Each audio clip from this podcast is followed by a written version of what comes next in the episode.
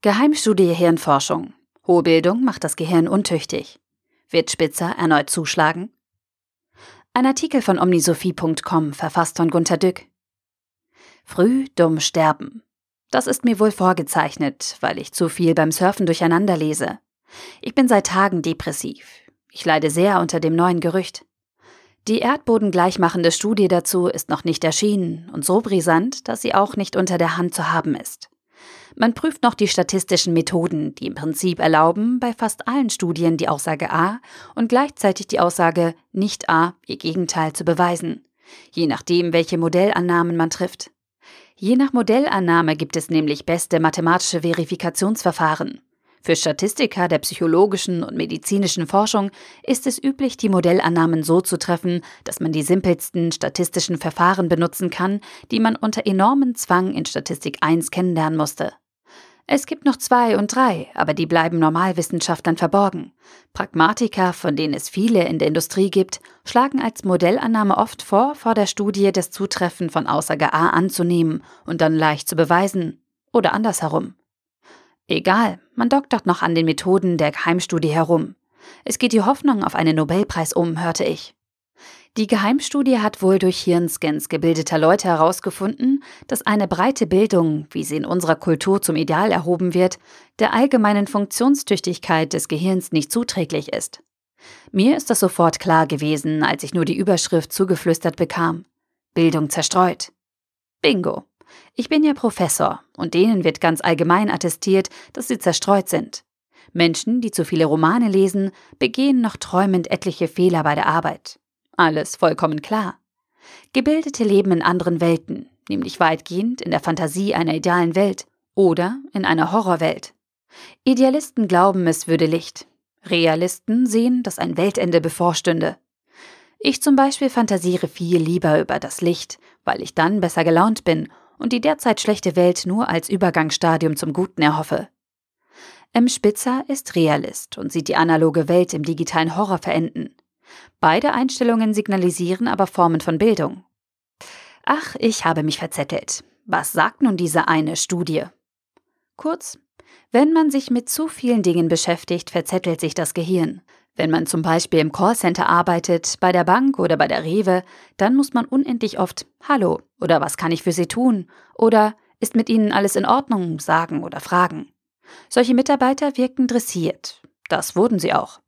Sie bilden nun im Kopf durch die Dressur absolut dicke Gehirnsynapsen aus. So wie bei jemandem, der 20 Jahre auf dem Klavier für Elise übt und es noch nicht richtig kann und deshalb oft vorspielt. Solche Gehirne funktionieren gut. Man sieht es an den praktischen Handwerkern und den geerdeten Dorfbewohnern. Auch wenn da ab und an ein Seehofer mit ihnen durchgeht. Bei den Hochgebildeten und Viellesern aber muss sich das Gehirn viel zu viele feinsinnige Stränge anlegen.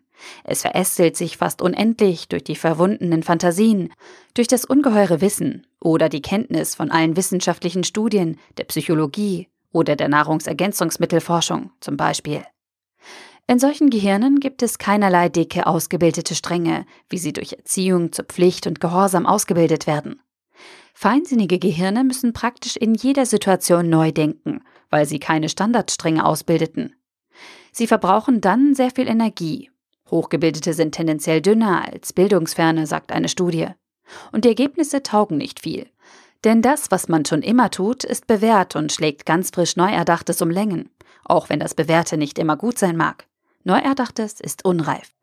Diese horrende Feindverästelung von Hochbildungshirnen führt zu Zerstreutheit, Spinnigkeit und zu ausufernder Kreativität immer neuer embryonaler Gedanken. Hochgebildete wirken oft wie in einem anderen Film, den niemand nachverfolgen kann auch und vor allem nicht andere Hochgebildete. Die sind ja oft gegenseitig verfeindet.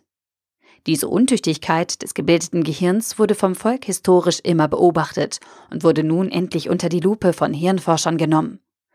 Das ist ja die große Stärke der Hirnforschung. Sie schaut uns ins Hirn rein und bestätigt uns, dass wir das gedacht haben, was wir gedacht haben. So also, liebe Leute, ist die Lage. Wir müssen jetzt umdenken. Das ist notwendig, auch wenn sich in der Phase des Umdenkens das Gehirn grässlich und unnötig windet und damit schrecklich verästelt. Das ist der notwendige Schaden bei jeder Veränderung, aber das wissen Sie ja aus leidvoller Erfahrung. Wandel schadet dem Gehirn genauso wie Bildung, weil er für die Ausbildung neuer Stereotypen die alten schwächt und im Übergang die Hirne schwammig macht. Die Studie scheint solch ein Umdenken zu empfehlen. Soweit ich das herauskitzeln konnte. Feste alte Werte, bewährte Routinen und sicheres Wissen aus massenhaft vielen Studien sollen unser neues Leben konkret charakterisieren. Wir dürfen unser Hirn nicht zu sehr verästeln. Weg mit allem, was Fantasien blühen lässt. Weg mit Fernsehen und Internet. Lebenslanges Leben mit der Premiumbefüllung des deutschen Einheitsabiturs mit großen Latinum und Kenntnissen in Notentransposition. Uns reicht es. Wie einfach das Leben doch optimalerweise ist.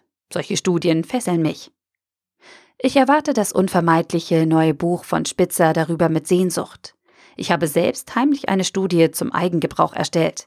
Mit der neuen Vermutungsmethode. Die ergibt eine so hohe Korrelation. Nämlich, Leute, die überdurchschnittlich viel Spitzer gelesen haben, sind oft sehr alt. Daraus kann man nach der üblichen Kausalitätsannahme von Spitzer unbedingt folgern, dass ich dank Spitzer lange leben werde, wenn ich ihn nur immer wieder ausführlich lese. Das ist doppelt so korreliert, als wenn man mich zum Sport zwingt. Und auch noch ein bisschen besser, als wenn ich mit Rescue-Tropfen den Bach runtergehe. Der Artikel wurde gesprochen von Priya, Vorleserin bei Narando.